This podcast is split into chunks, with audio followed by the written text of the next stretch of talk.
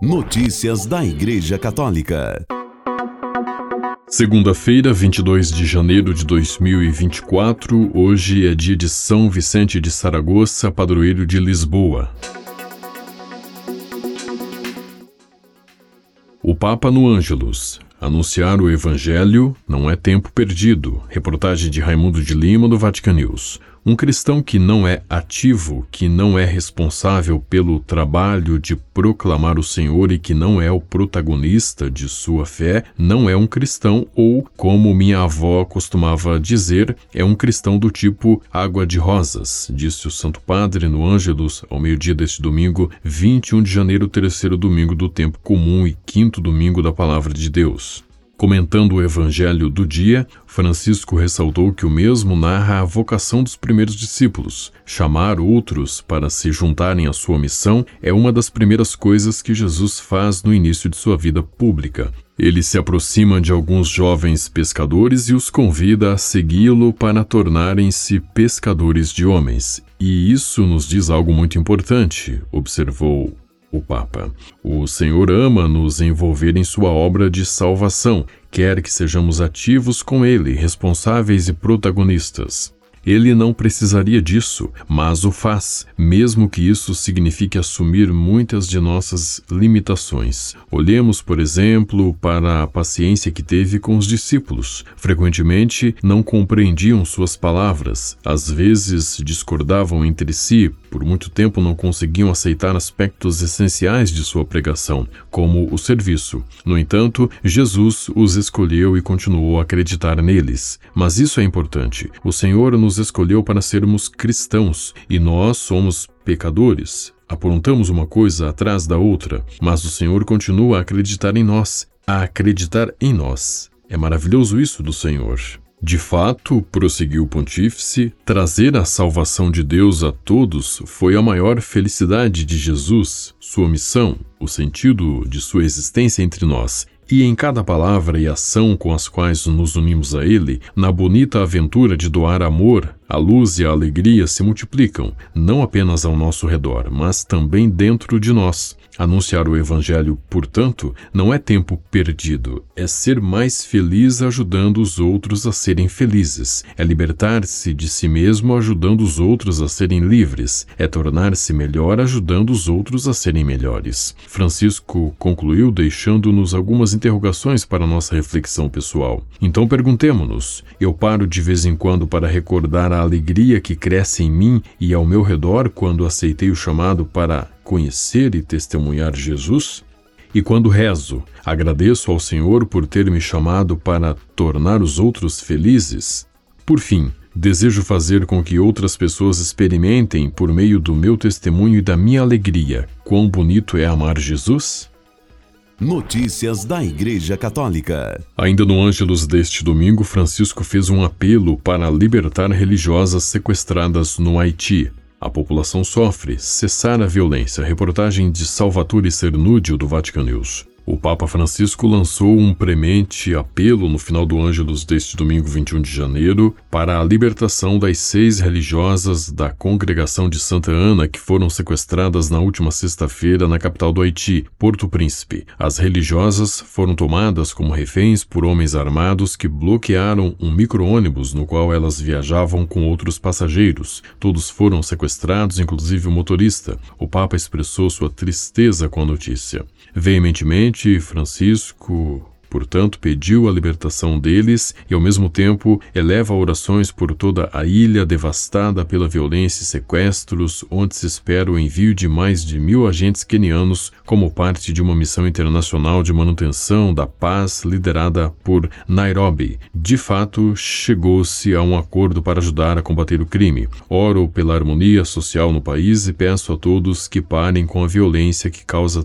tanto sofrimento a esse querido povo. Como todos os domingos, o pensamento do bispo de Roma não deixou de se dirigir aos territórios feridos pela guerra, a Ucrânia, onde continuam os bombardeios e os ataques de drones, especialmente na região de Donetsk, e Israel e Palestina, onde a faixa de Gaza, o número de mortos desde o início do conflito ultrapassou a marca de 25 mil. Não nos cansemos de clamar ao Senhor pela paz na Ucrânia, em Israel, na Palestina e em muitas outras partes do mundo. Em particular, Francisco chamou a atenção do mundo para as crianças, o grupo mais fraco e vulnerável que mais sofre com a falta de paz. Penso nos pequeninos, nas muitas crianças feridas e mortas, nas que são privadas de afeto, privadas de sonhos e de um futuro. Sentimos a responsabilidade de orar e construir a paz para elas. Por fim, o pontífice, em suas saudações aos vários grupos presentes na Praça de São Pedro, lembrando também a Semana pela Unidade dos Cristãos, assegurou orações pela paz para o Equador, país abalado nestes dias pela violência de gangues criminosas. Notícias da Igreja Católica. A Pontifícia Universidade Católica de São Paulo, a PUC São Paulo, em São Paulo, inaugurou em 10 de janeiro um acervo bibliográfico de temáticas e autorias LGBTQIAP+, como anunciou a edição online do Jornal da Universidade JPUC-SP. São 64 títulos como Crianças Trans, Infâncias Possíveis, de Sofia Faveiro, e Pedagogia da Desobediência, Travestilizando a Educação, de Tiffany Udara. A lista de livros foi aprovada pelo Conselho de Administração da Universidade. A sigla LGBTQIAP+, é usada pelos militantes da ideologia de gênero, militância política baseada na teoria de que a sexualidade humana independe do sexo e se manifesta em gênero muito mais variados do que homem e mulher. A série crescente de letras indica alguns desses gêneros gêneros. A ideia contraria a escritura que diz no livro do Gênesis 1:27, Deus criou o ser humano à sua imagem, a imagem de Deus o criou. Homem e mulher, ele os criou, na tradução oficial da CNBB. A PUC São Paulo disse à agência ICI por meio de nota que, iluminada por esses princípios e valores estatutários e institucionais, em especial os da caridade, fraternidade e solidariedade cristãs, a PUC São Paulo vem aprimorando suas políticas de inclusão e permanência na universidade do ponto de vista do acesso decente e das epistemologias que compreendam toda a diversidade humana e social. A agência ICI procurou o arcebispo de São Paulo, Dom Odilo Pedro Scherer, que é grão-chanceler da PUC São Paulo e o vigário episcopal para a educação e a Universidade da Arquidiocese de São Paulo, Dom Carlos Lema. A assessoria da Arquidiocese disse que ambos estão viajando durante o mês de janeiro e por isso não poderiam responder. Notícias da Igreja Católica.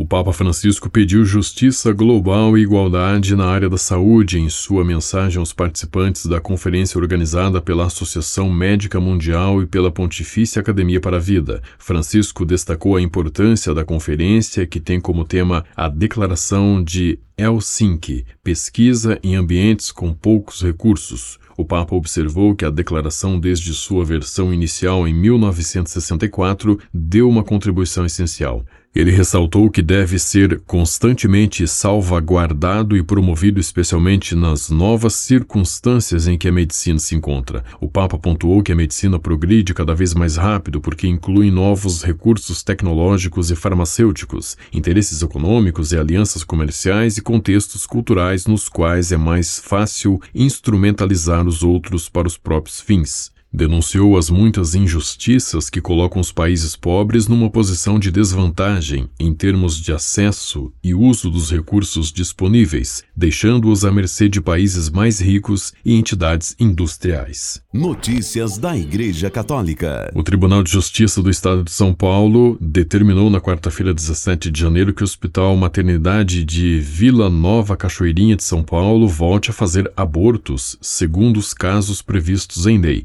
Segundo o portal G1, a decisão judicial ocorreu após a ação popular movida pelo vereador Celso Gianazzi e pela deputada federal Luciene Cavalcante. No Brasil, o aborto é crime tipificado pelo Código Penal e não é punível quando a gravidez é decorrente de estupro e quando há risco para a vida da mãe. Além disso, em um julgamento de 2012, o Supremo Tribunal Federal determinou que o aborto também não é punível em casos de bebê com anencefalia.